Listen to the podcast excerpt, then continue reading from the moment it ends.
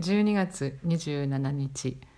スウェーデンではクリスマスにコーラといってキャラメルのようなお菓子を作ってよく食べるんですけど私それを食べてたら 歯に詰めてた刺し物が取れてしまって今非常に困った状況にある。というのは、えー、っとスウェーデンでは歯の治療予約を取るのが非常に難しいからなんですけど今日書いたのは子どもの虫歯が増えてきたスウェーデンは歯の高校衛生非常に、えー、誇っていいような状態だったと思うんですけどもその状況がちょっと変わりつつあるということで歯科医たちが警鐘を鳴らしてますという話です。